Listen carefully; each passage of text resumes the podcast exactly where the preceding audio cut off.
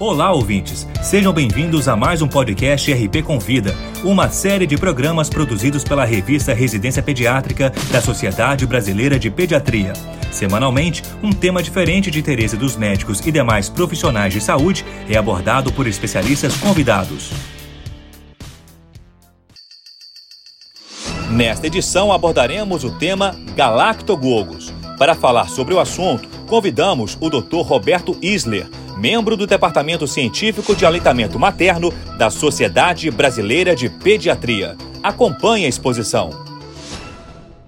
Hoje eu vou falar para vocês sobre lactogogos ou galactogogos. Uh, essas drogas elas têm sido usadas sempre no off-label, ou seja, elas originalmente não são indicadas para aumentar o volume de leite, mas durante o uso indicado observou-se um aumento da prolactina. Essas drogas quase todas elas são antagonistas da dopamina e consequentemente elas aumentam a prolactina. Os mais conhecidos e até na verdade estudados entre os lactogogos são a domperidona, a metoclopramida e mais recentemente a sulpirida. Dessas drogas, a única que ainda pode ser utilizada ou que tem alguma indicação como galactogogo é a domperidona. A domperidona poderia ser indicada em casos de realmente de hipogalactia ou até em mães de prematuros que precisam aumentar a produção do leite. Né? Um cuidado que tem que ter com essa droga que não é autorizada pelo FDA dos Estados Unidos, foi observado que ela pode aumentar o intervalo QT e re resultar também em arritmias ventriculares. Então, ah, se fosse o caso de se usar a doperidona, a indicação era fazer um eletrocardiograma prévio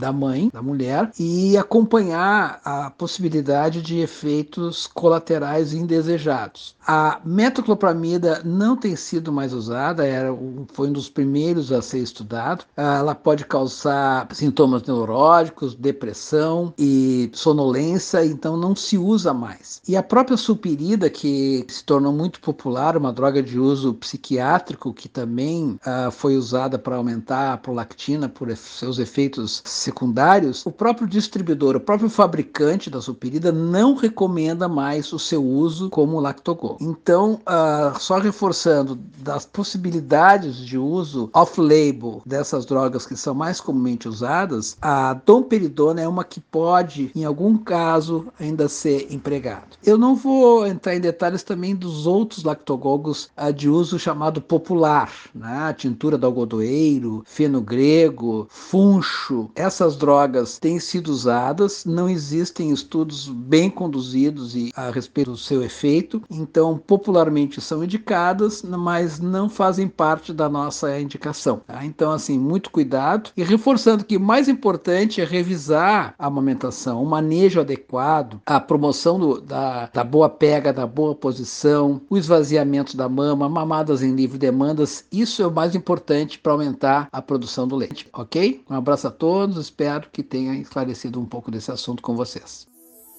Esse foi o Dr. Roberto Isler falando sobre galactogogos. Para ouvir todos os podcasts, acesse a página da revista Residência Pediátrica na internet. O endereço é residenciapediatrica.com.br barra mídia barra podcast.